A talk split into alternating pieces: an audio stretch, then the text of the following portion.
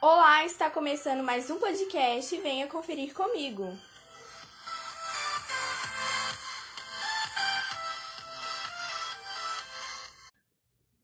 Para quem não me conhece, meu nome é Letícia, sou aluna do Colégio Máximos Palmares do oitavo ano e nesse podcast irei falar de um assunto muito polêmico que é o efeito das fake news na pandemia. A pandemia do novo coronavírus e as medidas de isolamento social vêm sendo acompanhadas pela ampla profusão de conteúdo sobre o tema.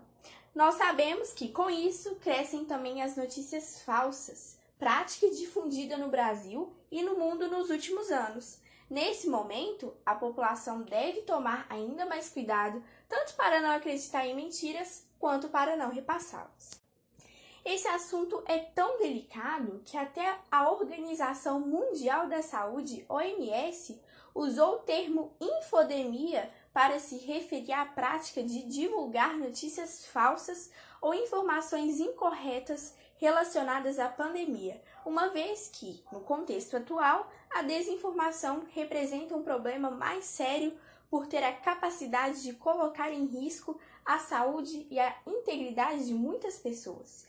Desde que a Covid-19 se propagou globalmente, a desinformação fez com que, entre outras coisas, pessoas com sintomas da doença tomassem remédios sem qualquer evidência científica que pudesse demonstrar a eficácia no tratamento, ou até mesmo que acreditassem no boato de que pessoas que moram em países com clima tropical não precisariam se preocupar com o novo coronavírus.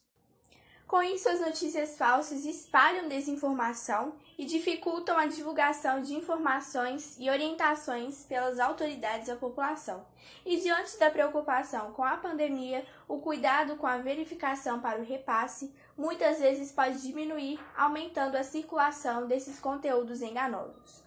A viralização de informações falsas influencia de forma direta na consciência coletiva e o problema está na velocidade com que ela se espalha, principalmente se seu criador as promove e as compartilha de várias contas e redes ao mesmo tempo.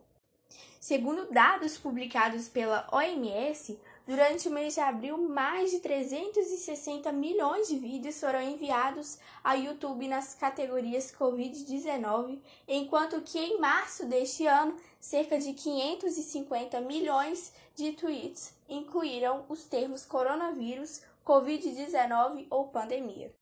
Dado o impacto e o risco desse fenômeno, algumas redes sociais como Facebook, Google, LinkedIn, Microsoft, Twitter e YouTube uniram forças na luta contra a desinformação e os golpes que giram em torno da pandemia, alterando as regras de moderação de conteúdo. Embora o trabalho para combater as fake news seja uma tarefa difícil, como usuários responsáveis e conscientes das possíveis consequências da divulgação desse tipo de mensagem, é essencial verificarmos as fontes e as informações antes de disseminá-las, além de tomar cuidado com as informações divulgadas pela internet, sem acreditar em tudo que é publicado e contar com a capacidade de discernir. Se você não tiver certeza da veracidade da informação, evite compartilhar o conteúdo. Isso é muito importante, pois dessa maneira a cadeia de desinformação é quebrada e contribuímos para que menos pessoas possam ser afetadas. Sem dúvida, esse é um assunto que continuará sendo tendência, exigindo mais educação e conscientização, da mesma forma que falamos sobre outros perigos na internet e como nos proteger, é importante tratar o problema das fake news de geral, procurando capacitar os usuários que usam a tecnologia para que sejam cada vez mais responsáveis, conscientes e, é claro, estejam seguros. Portanto, nunca compartilhe uma notícia que não venha de uma fonte confiável. Muito obrigada e até a próxima!